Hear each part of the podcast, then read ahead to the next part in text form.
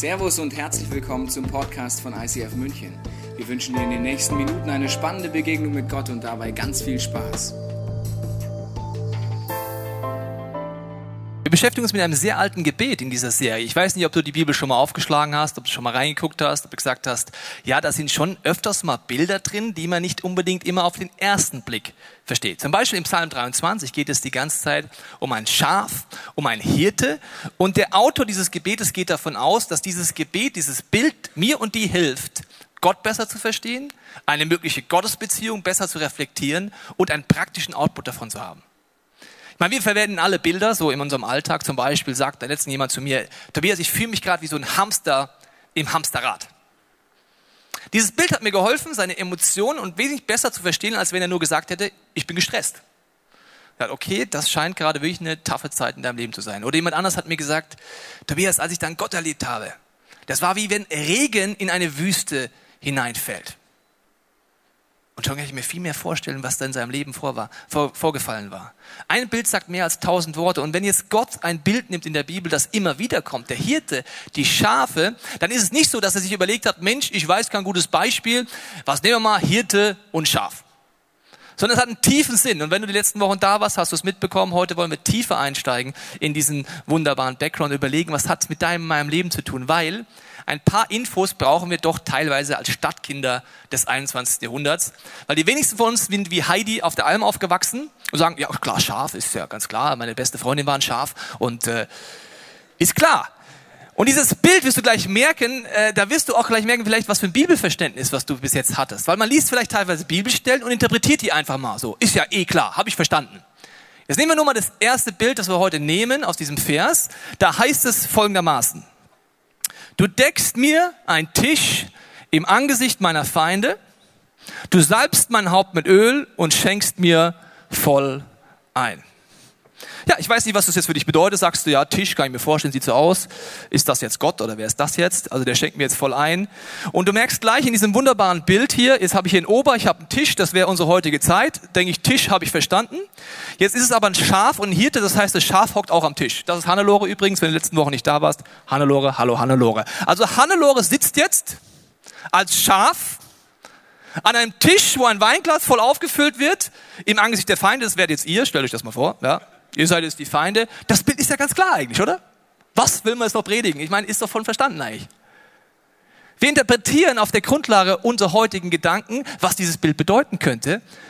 Und Gott möchte dich aber einladen, immer wieder zu suchen und zu finden, zu hinterfragen, sagen, okay Gott, was soll das jetzt bedeuten? Und ich habe mich aufgemacht mit dem Team und wir haben Hirten befragt, wir haben Bücher gelesen, haben überlegt, was bedeutet das Gott? Warum ein Tisch im Angesicht meiner Feinde? Und was hat das mit dem Schaf zu tun? Da wollen wir jetzt heute einsteigen und du merkst, wenn ich es nicht machst, interpretiert man ganz schnell. Also Christen sind da ein bisschen anfällig für. Sie haben dann vielleicht mal gehört, ah ja, logisch, habe ich schon mal eine Predigt darüber gehört, äh, Öl, warte mal, das kommt gleich, Öl ist gleich Heiliger Geist, alles klar, Gott salbt mich mit dem Heiligen Geist. Ist klar. Da haben wir alles verstanden jetzt. Wir haben nichts verstanden. Aber wir lesen weiter, weil wir vielleicht manchmal Angst haben zu hinterfragen, was das wirklich bedeutet. Wir gehen jetzt in den Background rein und du wirst merken, dass diese Bilder sehr viel mit dir und mir zu tun haben die absoluten Top-Weidegebieten dieser Welt gibt es eine Bezeichnung für die Sommerweide. Und die Sommerweide ist das, wenn du letzten Wochen da warst, wo es das beste Gras gibt. Nicht der Stall im Winter, nicht das dunkle Tal, sondern die Sommerweide. Und das Wort für Sommerweide in den besten Schafzuchtgebieten heißt Mesa. Übersetzt Tisch. Du bereitest mir eine Mesa im Angesicht meiner Feinde. Das Schaf sagt, du bereitest mir eine Sommerweide im Angesicht meiner Feinde. Okay, schon der erste Tipp. Es scheint also so zu sein, das Schaf sitzt dann oben auf der Sommerweide, ist übrigens oben am Berg, das ist jetzt der Tisch, schaut runter und erinnert sich dran, wie bin ich nochmal hier hochgekommen. Es war ein langer und mühsamer Weg, es war ein dunkles Tal, durch das ich durch musste. Es war teilweise so, als hätte ich diesem Hirten nicht mehr vertrauen könnte, aber jetzt schaue ich runter, jetzt habe ich wirklich diesen Tisch hier und der Tisch ist vorbereitet, er ist gedeckt und ich kann hier richtig futtern. Das Wort vorbereitet, wirst du gleich merken, bedeutet sehr viel für den Hirten. Er bereitet mir eine Mesa im Angesicht meiner Feinde. Das Bereiten ist wirklich gigantisch aufwendig. So ähnlich, wenn du letzte Woche diesen Videopodcast dir angeguckt hast, dieses dunkle Tal, wenn du da durchgehst und der Hirte mit seiner Schafsherde durchs dunkle Tal geht, hat er den Stress. Den Hauptstress. Und die Weide vorbereiten, das ist auch für den Hirten eine extrem aufwendige Sache. Da wollen wir jetzt einsteigen, weil ein Hirte macht drei Sachen. Als erstes geht er auf die Sommerweide hoch, während Schäfchen noch schön gemütlich unten im Tal ist. Geht hoch auf die Sommerweide und tut alle Giftpflanzen entfernen. Weil er kennt seine Schäfchen, Schäfchen sind neugierige Weschen und die gehen einfach überall hin und futtern alles. Also geht er die ganze Sommerweide ab, holt alle Giftpflanzen raus, holt die aus dem Boden raus, entfernt die, sorgt dafür, dass die Weide einfach nichts ist, was sie noch zerstört, diese Schäfchen. Weil die Schäfchen würden das fressen, sie würden bis zu einer Lähmung bekommen, im schlechtesten Fall sterben. Er hat einen gewaltigen Aufwand. Es ist so, wenn du mal einen Garten hattest, dann weißt du schon, es ist anstrengend, Unkraut rauszukriegen, aber eine Sommerweide ist groß. Wirklich groß. Wenn du eine große Herde hast, brauchst du das auch. Das sind so Situationen, wo Jesus zum Beispiel einmal zu einem seiner Jungs sagt, zu Petrus, sagt er, Petrus, es kommt eine Situation in deinem Leben, wo es wirklich hart auf hart kommt, wo du durch ein dunkles Tal gehen wirst. Das dunkle Tal wird sein, dass ich in eine Situation komme als Jesus, wo ich äh, angeklagt werde, wo ich ans Kreuz genagelt werde und wo es wirklich eng wird, eigentlich, wenn du im Glauben mir nachfolgst. Und dann wirst du mich verleugnen. Du wirst mich verraten. Du wirst eine giftige, wie eine Situation kommen, wo es wirklich giftig wird in deinem Leben. Ich weiß es aber jetzt schon und ich bete für dich. Jetzt schon für diese Situation. Genau das Gleiche macht der Hirte. Er bereitet schon, bevor die Situation kommt, die ganze Sache vor und entfernt Giftpflanzen. Das Zweite, was er macht, ist, er sorgt dafür, dass die Gefahren, die äußeren Gefahren, die Raubtiere etc. minimiert werden oder ausgeschaltet werden. Dazu habe ich einen Hirten befragt, wo ich auf der Alm war, habe gefragt, was sind so die Gefahren da oben auf der Mesa, auf der Sommerweide? Und das schauen wir uns mal an. Du bereitest mir einen Tisch, eine Mesa, eine Sommerweide im Angesicht meiner Feinde. Du bereitest. Was bereitet der Hirte vor? Er geht auf die Sommerweide, bevor das erste Schäfchen, das erste Füßchen überhaupt auf dieses Gras draufsetzt und schaut, wie sieht's hier aus? Gibt es Spuren von Raubtieren? Welche Raubtiere gibt es? Dann schaut er, wo die Raubtiere schlafen, stellt Fallen auf und analysiert das komplette Gebiet. Weil er weiß, wenn ich nachher mit meiner ganzen Herde hier oben bin, dann muss ich es im Griff haben. Und vielleicht hast du auch schon mal wie ich als kleiner Hobby-Biologe so Filme angeguckt oder so, so Afrika-Dokumentationen, wo praktisch äh, dokumentiert wird, wie ein Raubtier angreift.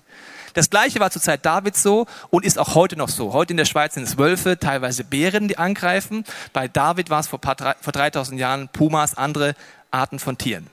Und sie analysieren als erstes Mal immer, wo sind Tiere entweder alleine, wo sind sie geschwächt oder krank oder wo sind Babys kleine Tierchen. Und dann probieren sie, wenn das Tier noch nicht getrennt sein sollte von der Herde, was übrigens die beste aller Möglichkeiten wäre, wenn es getrennt wäre, weil dann kann man den Angriff sehr gut äh, äh, proportionieren und das Tier hat keine Chance gegen die Angreifer. Wenn Nein wird probiert, das Tier, das geschwächt ist, das krank ist, das verletzt ist oder das in einer Situation ist als kleines äh, Schäfchen oder altes Schäfchen, das heißt, es kann nicht mehr so schnell laufen, dann wird versucht, dieses Schäfchen zu trennen von der Herde. Ein Raubtier greift niemals einen äh, Schafsbock in voller Kraft seiner majestätischen Männlichkeit an. Niemals. Es greift auch nicht das schnellste Schaf an, weil das Raubtier ist nicht blöd, es ist faul. Ja, das ist viel zu anstrengend, so einen schnellen Schafbock da hinterher zu rennen. Der nimmt die Verletzten, die Kranken, die Isolierten. Und was ist das in deinem meinem Leben? Das ist eine Situation, wo die teuflische Strategie ist, zu schauen, wo gibt es in deinem Leben Verletzungen. Wo kann ich dafür sorgen? Wie kann ich als Teufel dafür sorgen, als, als Teufel, dass du praktisch Momente hast, wo du verletzt wirst, wo du dich vielleicht zurückziehst innerlich, aus der Gemeinschaft raus, aus der Herde raus, vielleicht keiner mitkriegt, wie es dir geht und in so eine Isolation reingehst. Das kann in der Ehe anfangen, das kann in deiner Kleingruppe, in deiner Familie oder wo auch immer passieren, dass du dich zurückziehst in die Isolation. Die Momente sind da, wo du angegriffen bist, wo es darum geht, deine Freude zu rauben, die Beziehung zu Gott zu zerstören, zu deinen Mitmenschen zu zerstören. Immer die gleiche Strategie. Deswegen sorgt der Hirte dafür, der tut alles dafür, dass deine Schäfchen ihm vertrauen, in der Gemeinschaft bleiben, nah bei ihm bleiben. Das ist eine Kirche unter anderem, so eine Herde. Ich weiß nicht, ob du das schon kennst, dass du so in einer Gemeinschaft bist, wo man ehrlich miteinander ist, wo man auch Verletzungen angeht, Frust angeht oder auch andere Dinge, die mich zerstören, angeht und ich nicht, nicht zulasse, dass ich in Isolation komme. Der dritte Punkt, den der Hirte macht, ist, er bereitet die Mesa nicht nur vor, indem er Giftpflanzen entfernt. Er schaut nicht nur, dass die Raubtiere maximal minimiert sind und dass die Schafsherde zusammenbleibt, sondern er reinigt die Quellen bevor wieder das erste Schäfchen, das erste Füßchen aufs Gräschen setzt. Er nimmt die, er nimmt die Quelle und schaut an, ist die verdreckt, sind da tote Tiere drin, ist irgendwas anderes, was nicht gut ist, dann entfernt er die. Er schaut, muss ich vielleicht noch einen Staudamm bauen, muss ich es neu äh, machen, dass da was angestaut wird, dass meine Schäfchen auch nur ohne Gefahr ans Wasser kommen können. All das macht ein Hirte, ohne dass das Schaf das mitpompt. All das. Wenn es mal oben ist, denkt sich, oh, super schön hier, gell, Mesa, super, war wahrscheinlich schon immer so da. Gott investiert unendlich viel für dich und für mich, ohne dass wir es merken. Vielleicht hast du noch nicht mal diese Gottesbeziehung mit Gott aufgebaut und du weißt gar nicht, dass Jesus auf diese Erde gekommen ist, dass Gott seinen eigenen Sohn schickt und alles investiert dafür, damit du wieder eine Beziehung zu Gott aufbauen kannst. Dass Jesus nicht nur gesagt hat, ich kann dir zeigen, wie du diesen Gott kennenlernen kannst, sondern er hat gesagt, all das Zerstörerische, all die Giftpflanzen, all die Raubtiere, all das, was passiert in deinem Leben, werde ich am Kreuz auf mich nehmen und dafür sterben, damit du eine Beziehung mit Gott aufbauen kannst. Vielleicht weißt du das noch gar nicht und kannst heute diesen Schritt gehen und sagen, ich will das ausprobieren, aber vielleicht erkennst du dich auch drin wieder, dass du auf Gott nicht vertrauen kannst, obwohl er die ganze Zeit am Geschafteln ist für dich. Dieser Vers geht ja jetzt weiter. Es ist nicht nur, du bereitest mir einen Tisch im Angesicht meiner Feinde, sondern es kommt der zweite Teil. Du äh, ölst mein Haupt mit Öl. Nee, andersrum. Du salbst mein Haupt mit Öl. So rum. Das ist auch so ein schöner Vers, wo man denkt, ja, was heißt das jetzt? Ja, keine Ahnung. David wurde gesalbt in der Bibel. Wahrscheinlich heißt das das. Bitte nicht vergessen, es ist ein Schaf um das es hier geht. Es geht um einen Hirten, der Gott aus der Sicht des Schafes beschreibt und er geht konsequent von dem ersten Vers bis zum letzten Vers bleibt er in diesem Bild. Das heißt, was um alles in der Welt heißt es, dass ein Schaf mit Öl am Kopf gesalbt wird. Das Coolste an dem Hirten, wo ich war in der Schweiz, fand ich, dass er kein Christ ist. Weißt du, warum ich das cool fand? Er hatte keine theologische Vormeinung. Er hatte keine Prägung. Er hat nur gesagt, was sagst du da? Öl? Kann ich dir erklären. Aber ohne Gott erstmal. Und das schauen wir uns jetzt mal an von unserem Außenreporter Teichen, der uns erklärt, was dieses Öl auf meinem Kopf bedeuten kann. Du salbst mein Haupt mit Öl. Den Hirten, als ich ihn gefragt habe in der Schweiz, was bedeutet, hat er gesagt, ja, ich kann es dir erklären, das mache ich ganz praktisch folgendermaßen. Heute nehmen wir nicht mehr dieses Öl, was wahrscheinlich dieser David, von dem du mir gerade erzählt hast, Tobias, vor ein paar tausend Jahren gemacht hat. Heute machen wir das teilweise mit Chemikalien, teilweise mit einer besonderen Ölform. Und zwar als erstes nimmt der Hirte dieses Öl und schmiert es in die Nasenlöcher und um die Nasen und um die Ohren herum. Warum macht er das? Es gibt eine Fliegenart, die sorgt, die so, mag gerne warme, weiche und nasse äh, Rahmenbedingungen, um ihre Larven zu legen. Die Nase ist eines der besten Orte, um das zu machen, weil dort dann die wunderbaren Eier reingelegt werden. Da kommen dann Larven raus und diese wunderbaren kleinen Würmchen suchen sich den Weg wieder zu Wärme und zu Feuchtigkeit. Das ist nicht der Weg nach draußen. Das ist der Weg nach oben zum Hirn. Diese Larven wandern also durch die, äh, äh, durch die ähm, Atemwege nach oben zum Hirn und fangen an, bei lebendigem Leib diesem Hirn, das Hirn, äh, diesem, äh, diesem Schaf das Hirn anzuknappern. Das heißt, sie fangen an, das Hirn aufzufressen, im wahrsten Sinne des Wortes. Da habe ich den Hirten gefragt, ja, woher weißt du das jetzt, dass das passiert? Hat er gesagt, die erste Stufe ist, dass Schafe anfangen, weil es schmerzt natürlich, ihren Kopf gegen alles zu hauen, was da gerade entgegenkommt. Gegen Steine, gegen Bäume, weil sie wollen einfach diesen Schmerz loswerden und kauen irgendwo dagegen. Die zweite Stufe ist, wenn man nicht rechtzeitig reagiert, ist, dass dieses Schaf blind werden wird. Das heißt, wird so starkes Hirn anfallen, dass es komplett blind wird. Bis dahin hat es 14 Meter gesehen, 13 Meter gesehen, dann sieht es nichts mehr. Und die allerletzte Phase, wo ein Hirte weiß, jetzt kommt gleich der Tod, ist, wenn ein Schaf anfängt, sich nur noch um sich selber zu drehen. Das nennt der Hirte den sogenannten Drehwurm. Ein Schaf dreht sich nur noch um sich selber, bis es irgendwann tot umfällt. Ich habe gefragt, was machst du dann als Hirte? Wenn es macht, sagt er Schlachten. Das sind Situationen da in meinem Leben, wo es in unseren Gedanken etwas passiert, was uns zerstört. Das fängt vielleicht ganz klein an, wie so eine, wie so eine Larve, die da in meine, in meine Atemwege reinkommt und die eine Larve, die anfängt, Richtung mein Gehirn zu wachsen und die mich dazu bringt, dass ich irgendwann wie fast blind werde und Dinge tue und Lügen glaube, wo ich danach denke, wie konnte ich nur so etwas tun? Ein Freund von mir ruft letztens an, er wohnt in einer anderen Stadt und sagt zu mir, Tobias, ich muss dir Folgendes erzählen. Ich war vor einigen Wochen mit meinen Kindern am Kindergarten und äh, dort war eine andere junge Frau. Und diese junge Frau hat mir in die Augen geguckt und ich habe nicht drüber nachgedacht und irgendwie hat es was mit mir gemacht. Am nächsten Tag war sie wieder da. Wir haben uns bisschen länger in die Augen geschaut. Und ich habe gedacht, irgendwas macht's mir. Wir haben angefangen zu flirten. Ich habe es nicht so reflektiert wirklich, aber ich glaube, ich habe wirklich geflirtet. In den letzten Tagen habe ich gemerkt, Tobi, dass ich meinen Zeitplan so manage, weil ich überlegt habe, wann muss ich am Kindergarten sein, damit diese andere alleinerziehende Mutter auch da ist, wenn ich komme. Was sind das für ein böser Mann? Ein Gedanke fängt an zu wachsen. Er gefällt dein Hirn. Du wirst fast wie blind. Du checkst gar nicht mehr, dass du gerade vielleicht deine Ehe riskierst, irgendwas anderes riskierst, dass du in der Gefahr bist, eine Sünde zu begehen, die dich zerstören wird, andere zerstören wird. Was zum Glück dieser junge Mann, mein Freund, wusste, er muss einen Weg finden, das zu stoppen. Und der Weg zu stoppen in der geistigen Dimension ist, du suchst dir jemanden, den du vertraust, den Gott kennst, und du fängst es an auszusprechen, zu bekennen. Das nennt man Beichte und sagst, Jesus, hier bin ich und ich verspreche es jetzt hier von meinem Zeugen, von meinem Freund aus, so sieht es gerade aus, mein Gedanken, ich will das nicht, nimm's weg, nimm den Nebel weg, ich will wieder klar sehen. Und dann haben wir ausgemacht, ich werde ihn nachfragen immer wieder, ob er wieder angefangen hat, diese Gedanken zuzulassen. Das ist einige Zeit her. Letzten treffen wir uns und erzählt er mir, sagt er, Tobias, weißt du was?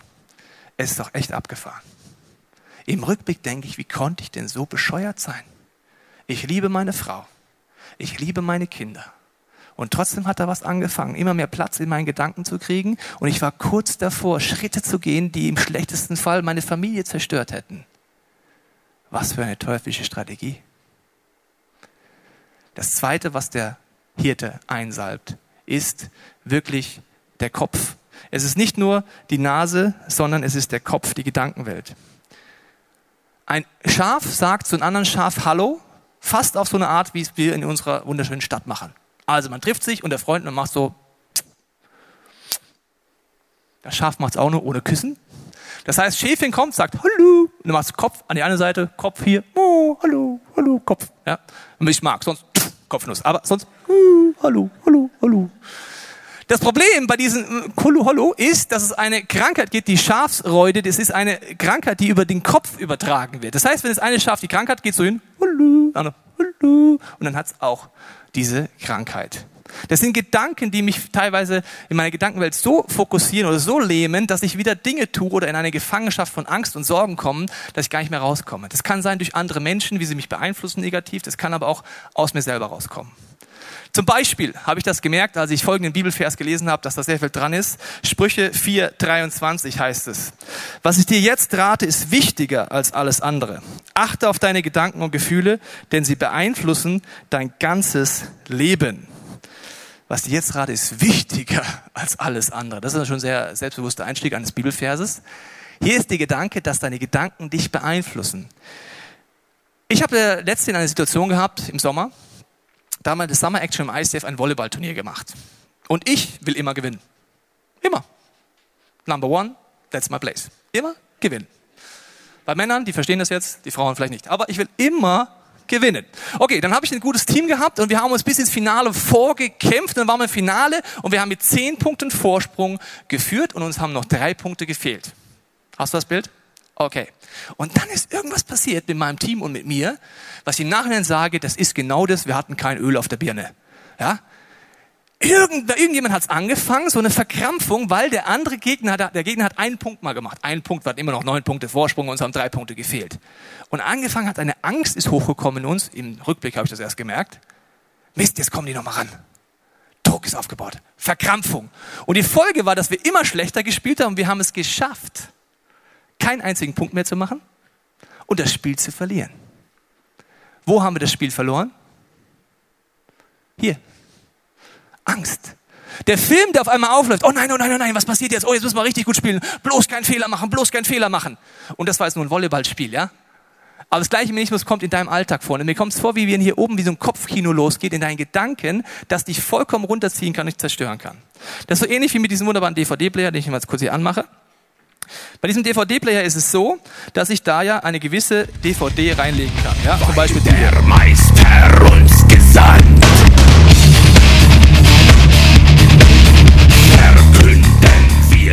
Also sowas kann in deinem Kopf abgehen, ja, dass du auf einmal wie so ein Angstmoment hast, wie dein DVD, Angst-Movie, Horror-Movie, eine beängstigende Musik, du hast vor etwas Angst, du hast Sorgen, du fühlst dich angeklagt, du fühlst dich schlecht oder was auch immer. Und was du bei der DVD machen musst, du musst das machen, was ich gerade gemacht habe, auf Stopp drücken, das Ganze rausnehmen und einen anderen Film einlegen. Jetzt mal einen anderen Film einlegen. So, Play.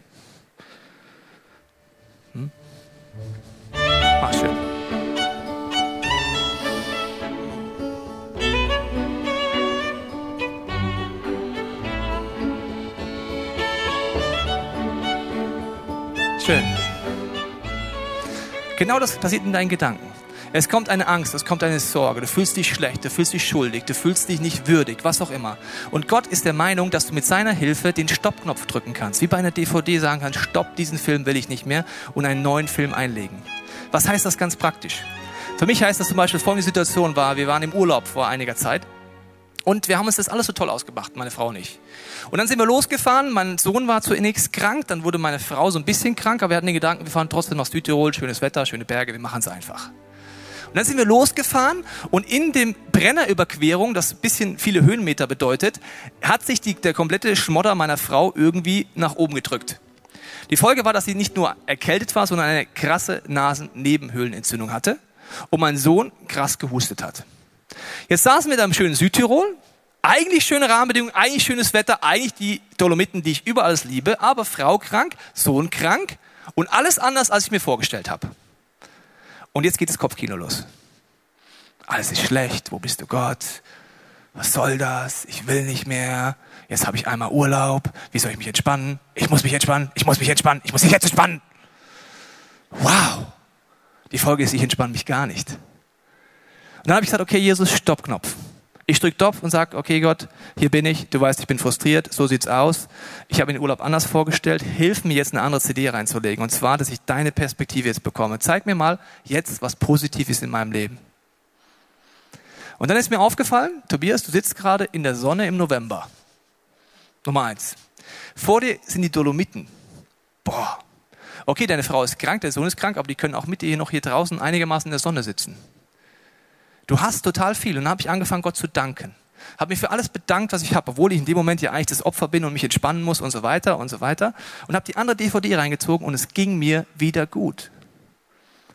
Das sind Dinge, wo du vielleicht die Bibel aufschlägst, wo du sagst, du gehst Schritte, nimmst jemand anders dazu, betest mit ihm. Aber der Punkt ist, du musst den Stoppknopf mit Gott drücken und die andere DVD einlegen. Das macht niemand anders für dich.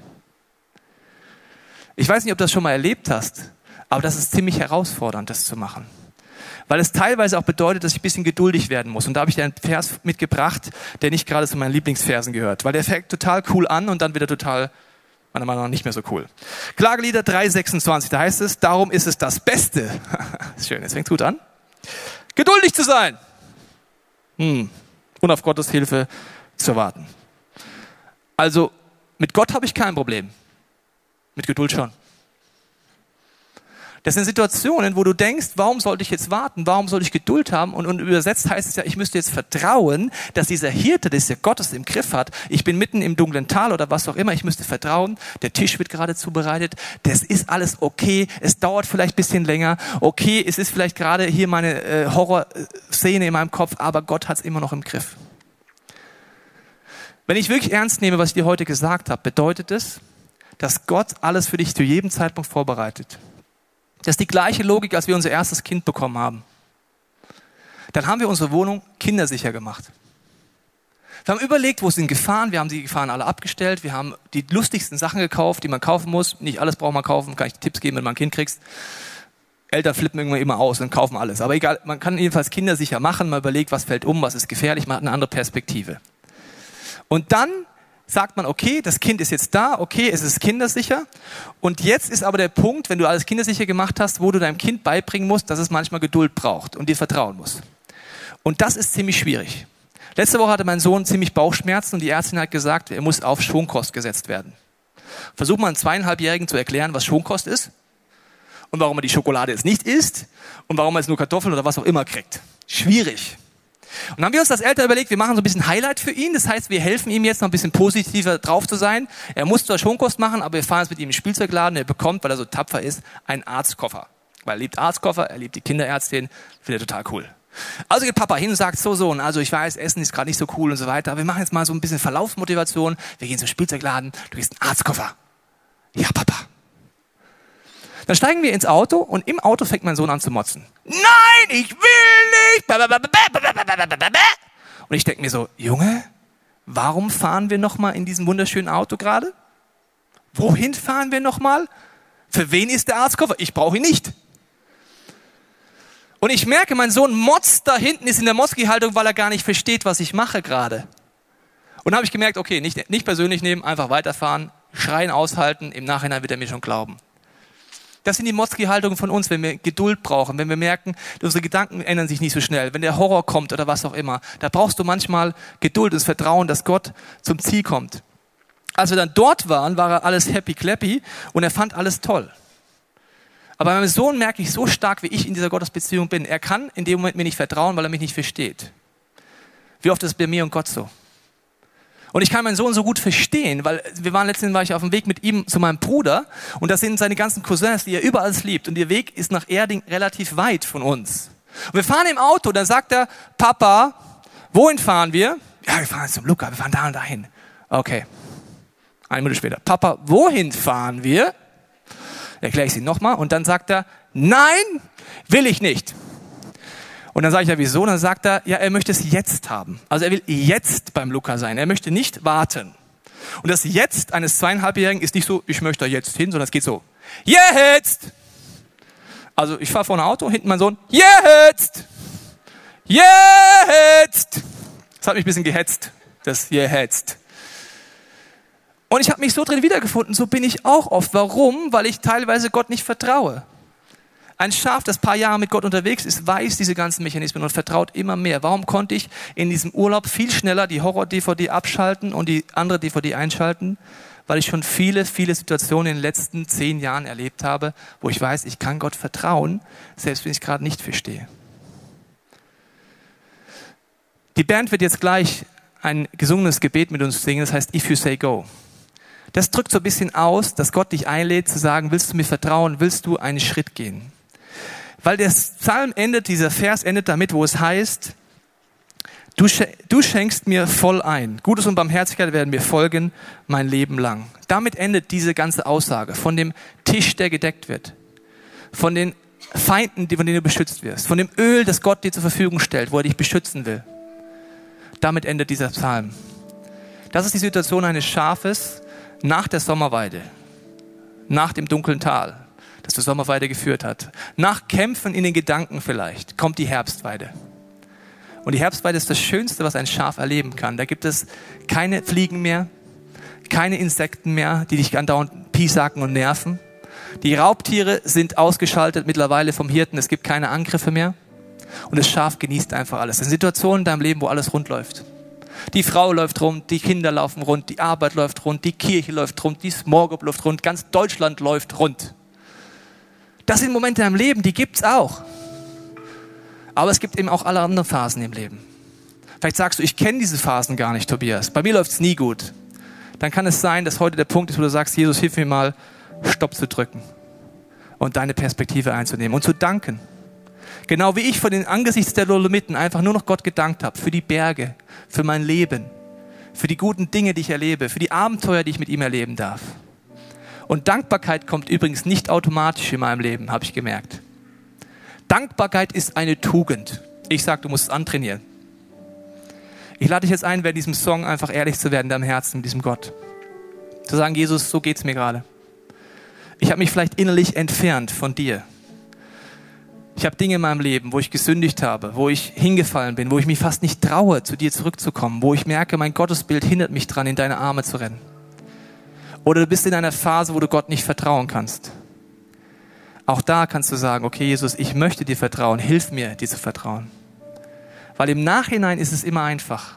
Mit diesem Gedanken möchte ich abschließen. Meine Frau und ich haben vier Jahre lang auf unseren Sohn gewartet. Vier Jahre lang gebetet, gehofft, teilweise geweint, wenn unsere Freunde um uns herum alle Kinder bekommen haben, nur wir nicht in diesen vier Jahren war es immer schwer, Gott zu vertrauen. Im Rückspiegel sage ich, Gott hat das perfekte Timing gehabt. Am meisten hat mir, ist mir schwer gefallen, in den vier Jahren zu vertrauen, dass Gott das irgendwann tut. Wenn ich es gewusst hätte, noch vier Jahre. Das wäre übrigens gar kein Problem gewesen. Na, in vier Jahren, da kommt er dann aber auf jeden Fall, dein Kind. Aber diese Ungewissheit hat in mir etwas ausgelöst. Und ich möchte jetzt beten, dass du jetzt mit Gott redest über das, was dich beschäftigt und mit ihm ehrlich wirst. Jesus, ich danke dir, dass wir mit dir ehrlich werden dürfen. Und du weißt, wo wir gerade stehen. Und wir wollen einfach in unserem Herzen mit dir reden. Und wenn du uns jetzt gerade wie so einen Impuls gibst, wo wir einen Schritt gehen dürfen, wieder neu auf dich zu, wieder neu in Gemeinschaft, vielleicht einen neuen Schritt dir zu vertrauen, auch wenn wir dich gerade nicht verstehen, bete ich jetzt, dass du während diesem Song einfach unsere Gedanken aufsprengst für dein Blickfeld auf unser Leben, wo du die ganze Zeit vorbereitest, dieses Mesa, diesen Tisch im Angesicht unserer Feinde, wo du die ganze Zeit für uns da bist und wirkst und dass wir auch einen Moment der Dankbarkeit erleben können während diesen nächsten gesungenen Gebeten.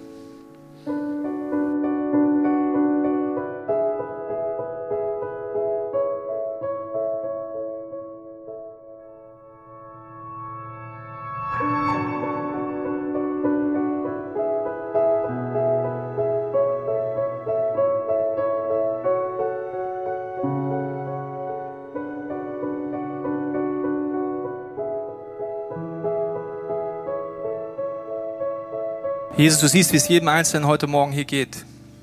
Da wo wir herausgefordert sind, wo wir uns nicht mal vorstellen können, dass überhaupt vielleicht eine Gottesbeziehung prinzipiell möglich ist. Jesus, du hast gesagt, folge mir nach, wie ein Schaf dem Hirten nachfolgt, das von Jahr zu Jahr mehr Vertrauen hat, von Lebenssituation zu Lebenssituation mehr Vertrauen hat. Und Jesus, du siehst auch die Menschen heute Morgen, die sich so fühlen, als wären sie wie am Rand dieser Gemeinschaft, weil sie sich vielleicht schlecht fühlen, wie ein Sünder fühlen oder verletzt sind. Ich bitte dich besonders für die, die sich drin wiederfinden an diesen Gedanken, dass sie angegriffen sind. Ich danke dir, dass du ein Gott bist, der einen Ausweg schenkt, der sagt, ich bin dafür im Kreuz gestorben, dass du zu mir kommen kannst, dass die Arme immer offen sind. Es ist nie zu spät, zu mir zurückzukommen. Und Jesus, wir wollen jetzt nochmal gemeinsam dieses If You Say Go zu unserem Gebet machen, dass wenn du uns jetzt heute einen Impuls gibst, einen Schritt geht, dann wollen wir auch den Schritt gehen. Wenn du möchtest, kannst du jetzt diesen Song nochmal zu deinem machen, If You Say Go. Im Anschluss hast du noch die Möglichkeit, weiter in dieser Gebetshaltung zu bleiben für ein paar kurze gesungene Gebete. Ich lade dich ein, wenn du möchtest, wenn es dir hilft, aufzustehen dazu, weil es wie ein Zeichen ist, Gott, ich will dir vertrauen. Ich möchte wie erkennen, dass du der gute Hirte bist, selbst wenn ich es gerade nicht so sehe, und möchte dir wie nachfolgen. Wenn du möchtest, kannst du dazu aufstehen.